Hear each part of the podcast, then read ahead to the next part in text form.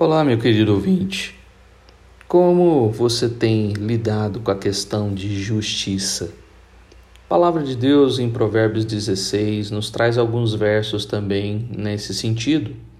E quanto à justiça, a verdadeira justiça pertence ao Senhor, versículo 11, e é por ela que se estabelece o trono, versículo 12. E a velhice só é honra para os que se acham no caminho da justiça, no versículo 31.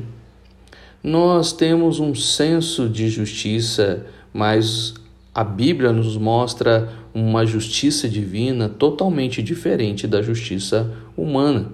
Isaías vai dizer que a nossa justiça é como trapo de imundície, ou seja, não presta, e ela é falha, pois ela faz acepção, a nossa justiça é errada porque é, ela só é, olha para a nós mesmos quando ficamos indignados.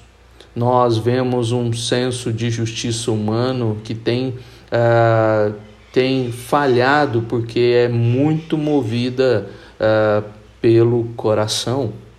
E assim, essa justiça, então, é, colocada na balança da justiça, sempre pende para o nosso lado, nunca para o que realmente é justo.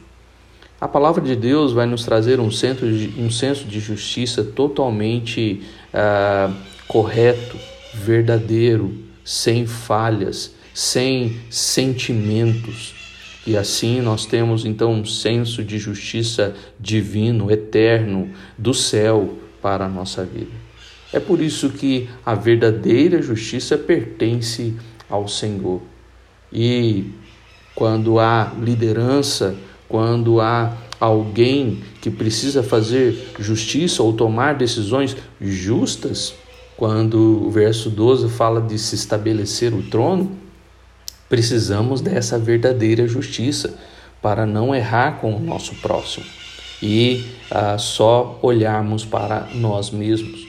Veja que até na velhice, quando o versículo 31 diz, só é honra quando se acha nesse caminho de justiça, nesse caminho da verdadeira justiça que pertence ao Senhor.